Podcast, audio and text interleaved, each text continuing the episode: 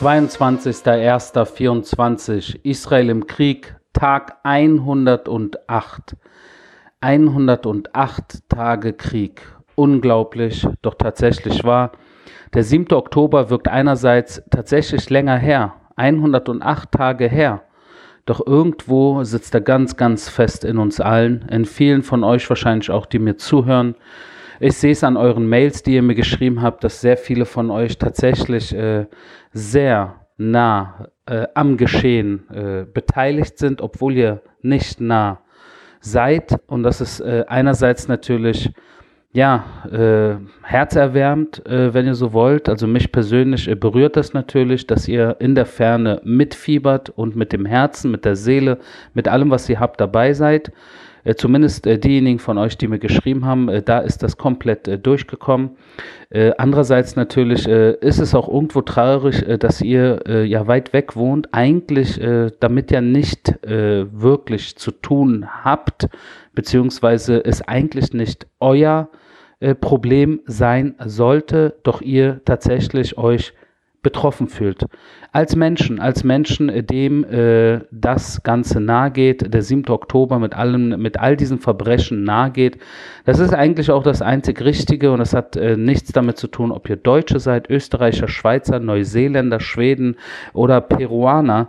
Äh, sondern einfach äh, das Ausmaß äh, dieses Mordanschlags vom 7. Oktober sollte eigentlich jeden normal denkenden Menschen berühren, schockieren, mitnehmen und weil natürlich immer noch 136 Geiseln in den Händen der Terroristen im Gazastreifen sich befinden, sollten all die Menschen, die geschockt vom 7. Oktober waren und sind, eigentlich diesen Schockzustand nicht komplett abgelegt haben, weil der 7. Oktober nach wie vor ja, immer noch vor unseren Augen ist, weil natürlich die Geiseln nicht frei sind. Das ist das Hauptproblem, warum der 7. Oktober einerseits 108 Tage äh, zurückliegt, andererseits auch heute ist. Der 7. Oktober war gestern, der 7. Oktober ist heute und der 7. Oktober wird auch morgen sein. Und in diesem Kampf äh, für die Geiseln und für uns, für alle, auch für, für freie offene Gesellschaften und Werte und eventuell auch eine bessere, sicherere Zukunft. Das alles äh, hoffen wir natürlich für alle hier in der Region und überhaupt sind heute wieder drei Offiziere der Fallschirmjägereinheit äh, im Nahkampf äh, getötet worden durch eine Panzerabwehrrakete in Khan Yunis und äh, das, äh, da haben die, die Kämpfe natürlich auch zugenommen in den letzten Tagen, insbesondere in den letzten 24 Stunden. Äh, sind wir dort äh, mit einer ganzen Division äh, in Khan Yunis und Umfeld natürlich im Einsatz und dort die verschiedenen Bezirke in Khan Yunis äh, einzeln am, äh, am Bekämpfen, das heißt uns vortasten von Bezirk zu Bezirk, von Norden über Osten, über Süden, sind wir mittlerweile auch im Westteil von Khan Yunis im Einsatz. Der Westteil von Khan Yunis liegt natürlich auch nah am Mittelmeer, auch nicht weit weg äh, von der äh, Safe Zone der humanitären Safe Zone Al-Muazi, schreibt mal Al-Mawazi. Ihr könnt euch sicherlich daran erinnern, ganz sicher diejenigen von euch, die in den ersten äh, Folgen äh, dabei waren, wo ich natürlich immer wieder auf diesen Ort hingewiesen habe, weil äh, vor drei Monaten ging es ja noch darum, äh, dass über den humanitären Korridor aus Nordgaza die Menschen in den südlichen Gazastreifen an einen ganz bestimmten Ort aufgerufen wurden, sich zu bewegen, um sich in Sicherheit zu bringen aus der Kampfzone raus. Und dieser Ort hieß und heißt nach wie vor Al-Muazi, schreibt man Al-Mawazi. Und der liegt natürlich da auch in diesem Bereich westlich von Khan Yunis, nicht weit weg äh, von dem Ort, wo jetzt gerade nach wie vor die Kämpfe äh, der Division äh, 99 äh, stattfinden. Und das ist natürlich auch äh, äh, ein tagtäglicher, äh, intensiver Kampf äh, vor Ort, äh, der natürlich äh, nicht einfach ist, weil in Khan Yunis eine Terrorhochburg schlechthin, man könnte eigentlich sagen, die gesamte Stadt ist eine Art Militärkaserne. Und das habe ich schon mehrmals gesagt, wo die, wo die Terroristen nicht nur in jedem Haus, aus jedem Haus schießen können, sondern hinter jedem Fenster äh, sich befinden können und schießen können. Und deswegen äh, sind wir dort natürlich in den letzten äh, Wochen vorgegangen gegen die mehrere Bataillone der Hamas äh, dort vor Ort, wovon eine einzige äh, übrig geblieben ist, ein Bataillon, was immer noch im Kampf äh, mit der IDF im Westteil äh, insbesondere von Khan Yunis jetzt im Nahkampf äh, äh, in den nächsten Stunden, vielleicht Tagen noch äh, Widerstand leisten wird, äh, so wie alle anderen Bataillone, die wir mittlerweile in die Knie geschlagen haben, insbesondere im nördlichen Gazastreifen und im zentralen Gazastreifen auch größtenteils in Khan Yunis. Und wie ich auch hier schon in diesem Podcast immer wieder erklärt habe, gibt es nach wie vor eine Handvoll Bataillone der Hamas, die wir, die noch relativ unberührt sind und die befinden sich alle im Raum Rafir, weiter südlich von Khan Yunis, äh, zwischen Ägypten, also der ägyptisch-Gaza-Grenze und Khan Yunis äh, in der Stadt Rafir. Und Rafir ist natürlich auch noch ein, ein Hotspot, weil natürlich Rafir äh, zum einen äh, zur, zur, an der Grenze zu Ägypten liegt, zum anderen natürlich ein Großteil der Palästinenser im Gazastreifen sich in diese Richtung bewegt haben. Äh, mittlerweile über eine Million Palästinenser oder Gazaner, die sich dort befinden in äh, Rafir und Umfeld und das natürlich äh, schwierig sein wird, auch dort äh, vorzugehen. Und da muss natürlich die israelische Armee äh, nach wie vor auch äh, darauf äh, setzen, dass man die Menschen aus diesem Gebiet natürlich auch in, nach Al-Muasi bekommt, um dann auch dort eventuell in nächster Zeit präzise gegen den Terror vorzugehen. Äh, das Teil natürlich äh, des Zieles, äh, die Hamas komplett zu zerstören, ihre Infrastruktur, wo auch immer im Gazastreifen, ob im Norden oder Osten oder Süden oder Westen, spielt keine Rolle, in welcher Stadt, an welchem Ort, in welchem Krankenhaus, in welcher Schule, in welcher Moschee. Und sie sind überall. Sie sind tatsächlich überall. Mittlerweile äh, steht fest, dass es kein Krankenhaus gibt, keine Schule gibt, keine Moschee gibt, die nicht äh, entweder einen Terrortunnel äh, unten drunter hat oder ein Waffendepot innen drin hat oder eine Waffenproduktionsstätte eigentlich ist oder irgendwie da drin Raketen gebunkert sind oder in einem der Schränke innerhalb der Moschee oder der Schule äh, Maschinengewehre gebunkert sind und so weiter und so fort. Das ist die Situation im Gazastreifen und das ist natürlich schwierig. Khan Yunis natürlich Hotspot äh, innerhalb des größeren Hotspots namens Gazastreifen, weil wir in Khan Yunis einerseits natürlich äh, wissen, dass die Terrorchefs äh, sich dort aufhalten, unterirdisch natürlich, die großen Köpfe, an die wir natürlich auch ran wollen und andererseits natürlich nach wie vor höchstwahrscheinlich auch Geiseln äh, dort festgehalten werden. Äh, wir haben mittlerweile auch Tunnel äh, offengelegt, lokalisiert, wo wir äh, tatsächlich auch, äh, wenn ihr so wollt, Gefängniszellen äh, entdeckt haben, in denen Geiseln gehalten wurden in Khan Yunis, äh, aber leider auch in den nächsten, in den letzten Wochen äh, weiter verschleppt wurden innerhalb des Gazastreifens, innerhalb dieses unterirdischen Systems äh, von Tunneln und Schächten und Höhlen und alles, was die da so unterirdisch gebaut haben in den letzten Jahrzehnten, insbesondere natürlich in den letzten Jahren.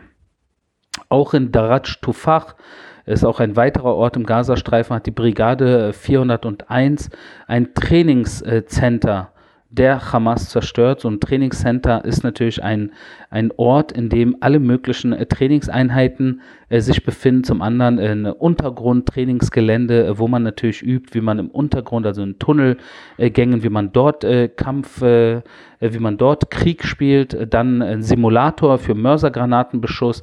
dann auch ein Schwimmbad, in dem Marinekommandos trainiert haben und so weiter und so fort. Also die verschiedensten Trainingseinheiten, die man in diesem Trainingszentrum benutzt hat, um sich natürlich äh, auf Kampf einzustellen. Und dieser Kampf ist ab dem 7. Oktober natürlich eingetreten. Alles, was sie geübt haben in den letzten Jahren, äh, können sie jetzt äh, einsetzen und das tun sie. Auch auf israelischer Seite natürlich nicht wenige Tote, wie ihr äh, immer wieder auch von mir hört und wahrscheinlich auch auf anderen Kanälen mitbekommt. Äh, wobei ich natürlich nicht jeden Tag äh, jeden Namen von jedem israelischen Soldaten und Offizier, äh, der im Kampf sein Leben verliert, jetzt hier nenne. Ich glaube, das würde den Rahmen sprengen, aber ihr sollt wissen, dass eigentlich jeder Tag auch leider israelische Soldaten ihr Leben äh, verlieren im Nahkampf. Äh, doch äh, jedoch äh, ein Großteil der Israelis nach wie vor äh, komplett geschlossen hinter dieser Militäroffensive, hinter den Zielen äh, Israels steht, wobei auch hier natürlich ein Stück weit der Frust langsam durchkommt und das verständlicherweise insbesondere bei den Familien der Geiseln, die sagen, drei Monate sind vergangen und unsere Liebsten sind immer noch drin äh, nee, nicht drei Monate, dreieinhalb Monate mittlerweile. Und unsere Liebsten sind immer noch in Gefangenschaft äh, bei den Terroristen. Ihr habt es nicht geschafft mit allem, was ihr getan habt, äh, als Staat, als Armee, als Geheimdienste. Äh, ihr habt so viele Reservisten einberufen und trotzdem sind unsere Liebsten nach wie vor dort. Irgendwas scheint nicht zu klappen. Und natürlich da der Frust wächst und das auch täglich. Und so sind wir in einer Situation, wo einerseits äh, bei bestimmten Leuten verständlicherweise, besonders die, die ganz nah mit den Geiseln verwandt sind, der Frust jeden Tag ein Stück weit mehr wächst. Andererseits jedoch jeder Tag, der vergeht, die israelische Armee auch Fortschritte macht in der Terror- Bekämpfung im Gazastreifen. Einerseits Terroristen ausschaltet, andererseits Terrorinfrastruktur eliminiert und das alles natürlich äh, mit Blick in die Zukunft äh, nicht zu unterschätzen. Wenn wir nach Libanon äh, gehen, haben wir dort natürlich auch äh, nach wie vor Beschuss aus dem Libanon tagtäglich. Wir haben heute eine Art Militärstützpunkt in Marun el-Ras äh, beschossen. Marun el-Ras auch eine der äh, Hotspots äh, der Hisbollah im südlichen äh, Libanon, wo wir in, dieser, in diesem Stützpunkt mehrere Terroristen eliminiert haben. Und während wir diesen Ort beschossen haben, es mehrere zusätzliche Explosionen gab, also so darauf folgende Explosionen, was natürlich ein ganz eindeutiger Hinweis darauf ist, dass unter, dieser, dieser, unter diesem Stützpunkt noch sehr viele äh, explosives, sehr viel Explosives gebunkert war. Das kann Sprengkörper sein, das können Waffen sein, das können äh, Minen sein, alles Mögliche, was dort war. Raketen natürlich, ne? die dann äh, bei unserem Beschuss dann auch äh, in die Luft gegangen sind und es dann so Folge äh, Explosionen gab. Und das habt ihr vielleicht auch mal auf Videos äh, gesehen, auch im Gazastreifen immer mal wieder, wenn man einen Ort angreift und dieser Ort dann äh, vermint war zum Beispiel oder dort Raketen gebunkert waren, da hat man natürlich dann immer wieder so mehrere Explosionen, die Explosionen, die eine nach der anderen dann plötzlich, äh, ja, äh, das Ganze, das alles eigentlich dann so in die Tiefe reißen und das dann eigentlich gar nicht äh, von Israel äh, gewünscht war, also diese kollateralen Explosionen, sondern im Endeffekt äh, äh, vollkommen in den Händen der Hamas liegen, also von der Verantwortung her, weil sie natürlich ihre Raketen nicht einfach so in offenen Feldern bunkern, ihre Waffen nicht irgendwo in offenen Feldern Wäldern äh, versteckt halten, sondern tatsächlich auch immer in Wohngebieten oder unter Wohngebieten und bei einem Angriff Israels dann natürlich auch immer wieder mal so äh, Secondary Explosions, wie man so sagt, ne, äh, stattfinden wo Israel natürlich äh, keinen Einfluss drauf hat. Und wenn da Menschen ihr Leben dabei verlieren, äh, ist das natürlich ein bedauerlicher ein bedauerlicher äh, Effekt oder eine bedauerliche Konsequenz äh, von der Kriegsführung der Terroristen. Aber da wissen wir ja, womit wir es zu tun haben. Sie haben äh, mit Menschenleben spielen sie. Das ist für sie das ist für sie äh, vollkommen unwichtig, wer dort sein Leben verliert. Aber ich werde da in, am Ende dieser, dieser Podcast-Folge werde ich ein Stück weit auch äh, darauf noch kurz zu sprechen kommen. Bevor wir aber dazu kommen, wollte ich heute mal äh, auf noch eine Sache zu sprechen kommen, die ich länger nicht angesprochen habe, und zwar die humanitäre äh, Situation im Gazastreifen diesmal. Äh, und zwar hier in diesem Fall alles, was so im Bereich äh, der Medizin, äh, der Krankenhäuser, äh, der Medikamente und sowas geht, wo ich glaube, in den letzten Wochen weniger Informationen geliefert haben. Und das wollte ich heute auch nochmal machen, damit ihr hier noch was äh, auf dem Weg mitbekommt. Ich weiß nicht, ob das so in den deutschen Medien äh, erwähnt wird oder nicht erwähnt wird, aber tatsächlich sind seit Beginn des Krieges äh, 12.000 Lastwagen mit 1052 Tonnen Medikamenten und medizinisches Zubehör in den Gazastreifen reingelassen worden. Äh, 100, äh, äh, äh, Hunderttausende Impfungen äh, ob äh, Polio, äh, bei Polio alleine 318.126 Impfungen, dann natürlich Tuberkulose, Diarrhea, und dann äh, Rubella, also alle möglichen äh, verschiedenen äh, Impfungen. Insgesamt, äh, wenn ich mir hier die Zahlen angucke, knapp 500.000 Impfungen, allein was ich jetzt hier gerade vor Augen habe, äh, wovon äh, die größte Menge bei Polio ist. Wie gesagt, 318.000. Dann gibt es äh, das Thema der äh, Feldkrankenhäuser. Und da gibt es äh, mehrere Feldkrankenhäuser. Das Emiratische, das ungefähr äh, knapp 2000 Patienten behandelt hat bis jetzt. Das Europäische mit knapp 850 Patienten. Das Jordanische hat knapp 27.000 Patienten behandelt. Ja, also in Sachen Quantität der Patienten mit weitem der größte Einsatz dort. Dann gibt es das e IMC-Krankenhaus, das MSF-Krankenhaus, das El-Amal-Krankenhaus, das Rafah-Krankenhaus, das Rote Kreuz-Krankenhaus. Das sind alles Krankenhäuser, die sich in erster Linie natürlich im Süden des Gazastreifens äh, befinden. Und jetzt kommen wir noch zu einer weiteren äh, Krankenhaussituation und zwar äh, Schiffskrankenhäuser, das heißt Krankenhäuser auf Schiffen. Und davon gibt es zwei. Äh, das ist einmal das italienische Krankenhaus auf einem italienischen Schiff vor der Küste äh, des Gazastreifens mit 75 Patienten, die dort behandelt wurden. Und das französische äh, Krankenhaus auf französischem Schiff mit ungefähr 2000 Patienten, die dort behandelt wurden.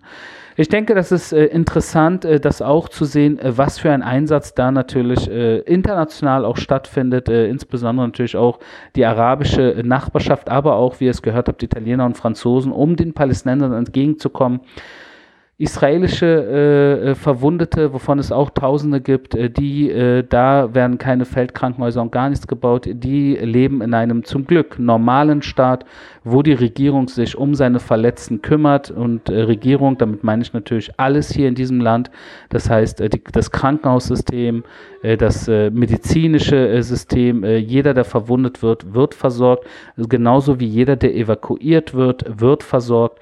Und das sollte auch in einem normalen normalen Staat äh, genauso sein. Dass das im Gazastreifen nicht so ist, ist äh, eigentlich eines der Kernprobleme natürlich in dieser äh, in diesem Krieg, äh, wo die zwei Seiten, die sich bekämpfen, wenn wir alles andere ausblenden, sagen wir Israel auf der einen Seite und die Hamas auf der anderen Seite, da, das sind, das sind, das sind Welten, die da auseinanderlegen, äh, wie man mit seiner eigenen Bevölkerung im eigenen Land umgeht. Und wenn wir bei der Sache sind schon, äh, wie man mit seiner eigenen Bevölkerung umgeht, wollte ich heute mal kurz darauf eingehen, äh, weil ich ja immer wieder auch gerne gefragt werde, äh, werde was denn eventuell äh, die Chancen sind oder was ich persönlich denke, ob die Hisbollah im Libanon äh, eventuell äh, ein Stück weit ähm, stärker angreifen wird in nächster Zeit und es eventuell zu einer größeren Kriegssituation im Norden kommen könnte. Und ich habe mir überlegt, dass ich heute mal einen kurzen Hamas-Hisbollah Vergleich mache, warum ich persönlich hoffe, richtig zu liegen, dass die Hisbollah eventuell äh, nicht äh, äh, äh das Feuer ähm, ähm, verstärken wird, sondern es ungefähr auf äh, demselben Level bleiben wird. Und das liegt äh, an mehreren Punkten. Wenn wir kurz den Vergleich machen, die Hamas ist wie folgt eine komplette Terrororganisation, äh, denen die eigene Bevölkerung äh, auf gut Deutsch, auf gut Deutsch scheißegal ist, scheißegal. Äh, Frauen, Kinder äh, werden alle ausgenutzt, äh, missbraucht für genau diese Sache, für den Dschihad, für den Heiligen Krieg gegen die Juden. Sie werden äh, die Kinder natürlich von klein auf indoktriniert. Äh, diejenigen von euch, die diesen Podcast jetzt zuhören, seit längerer Zeit wissen das natürlich. Darüber habe ich oft gesprochen, wie es ein System der Indoktrination gibt, von klein auf durch Terrortunnel, durch Terrorcamps wo in diesen Terrorcamps natürlich alle Kinder äh, wird ihnen beigebracht, wie man Juden ermordet, Juden misshandelt, Juden entführt und all das natürlich, indem man ihnen auch beibringt, äh, peu à peu, äh, erst mit Spielzeugwaffen, dann mit richtigen Waffen, dann natürlich langsam aber sicher alles, was im Bereich der Terrortunnel liegt, der Raketenabschüsse liegt und so weiter und so fort, werden kleine Kinder äh, systematisch missbraucht. Und wenn dann Kinder im Kampf, im Krieg ihr Leben verlieren, dann äh, ist es einerseits nach innen, nach innen, damit meine ich in der palästinensischen äh, äh, ähm, Gesellschaft, werden sie als Märtyrer gefeiert. Nach außen hin jedoch werden sie als Opfer äh, als Kinder, als Kindesopfer, die äh, beschossen wurden von den bösen Israelis natürlich in die Welt. Äh, äh, man kann fast schon sagen, vermarktet. Und das sieht man natürlich auch an all diesen ganzen Hassbotschaften, die man auch in Deutschland immer wieder bekommt. Israel Kindermörder, Juden töten Kinder.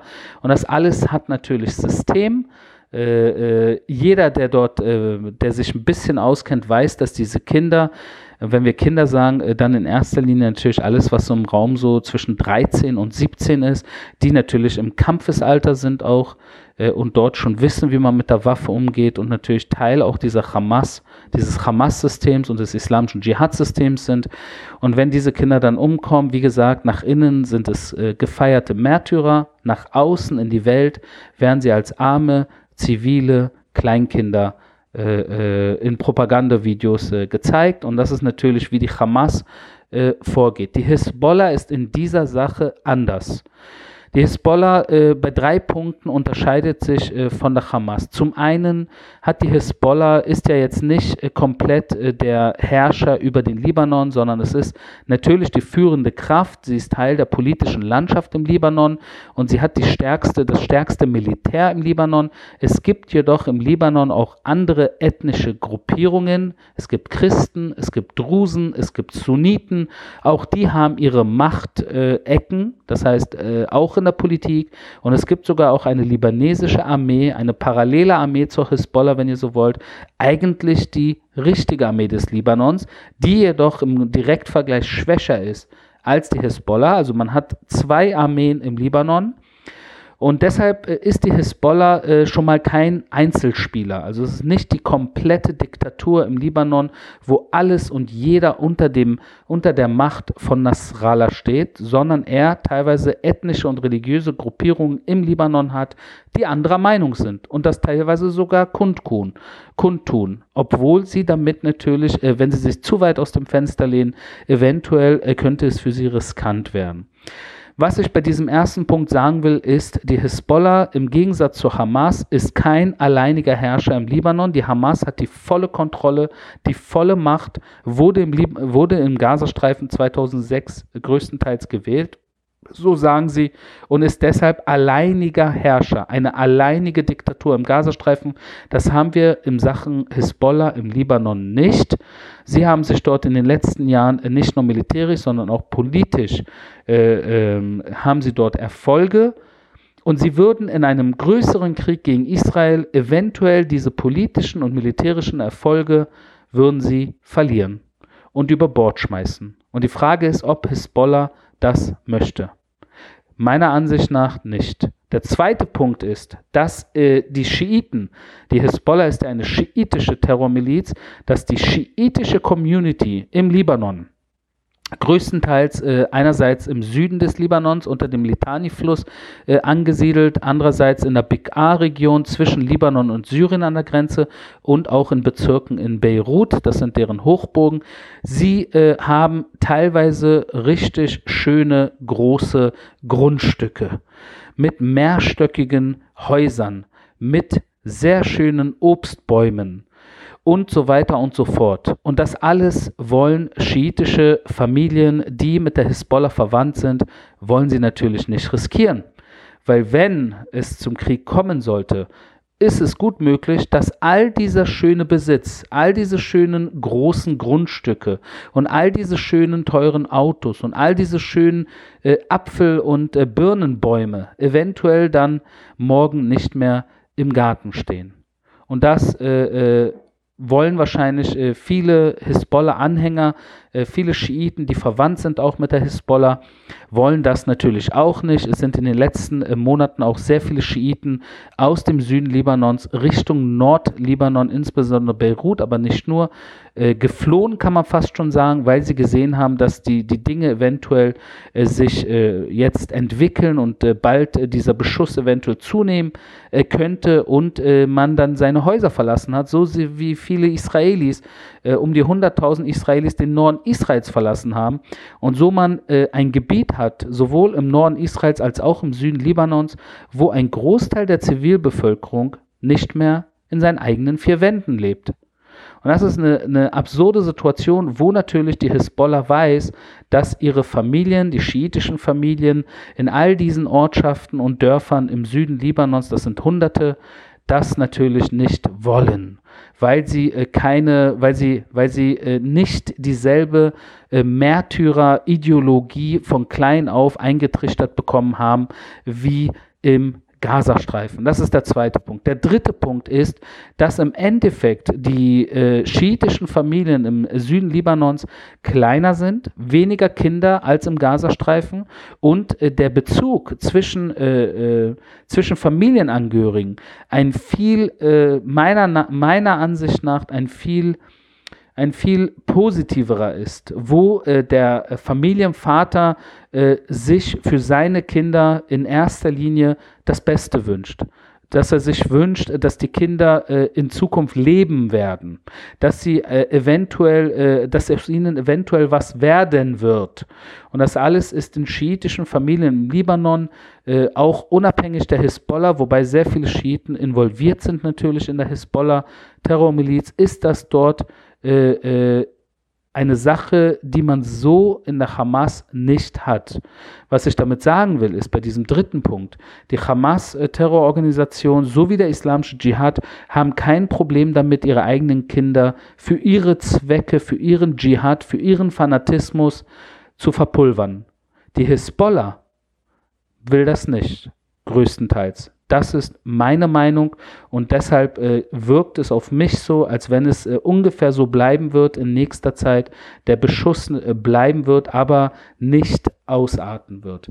Ein Faktor jedoch, den ich noch nicht angesprochen habe, und das tue ich jetzt zum Abschluss dieser Folge, ist, dass im Endeffekt, auch wenn die Hisbollah sich unterscheidet von der Hamas und das alles stimmt, hat die Hisbollah einen ganz, ganz engen Verbündeten, äh, der äh, im Iran sitzt, äh, die schiitische Hochburg, eine Art Vater- und Mutterfunktion.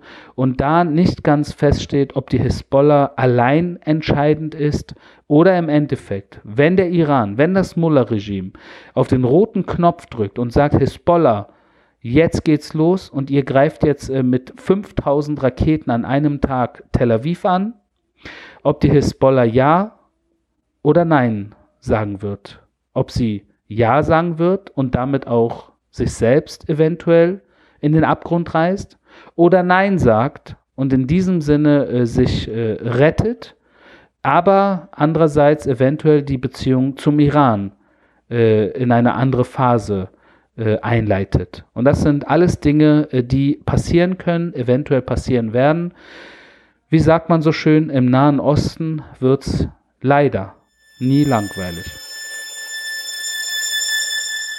Das war mein täglicher Kriegsbericht aus Israel. Wir hören uns morgen.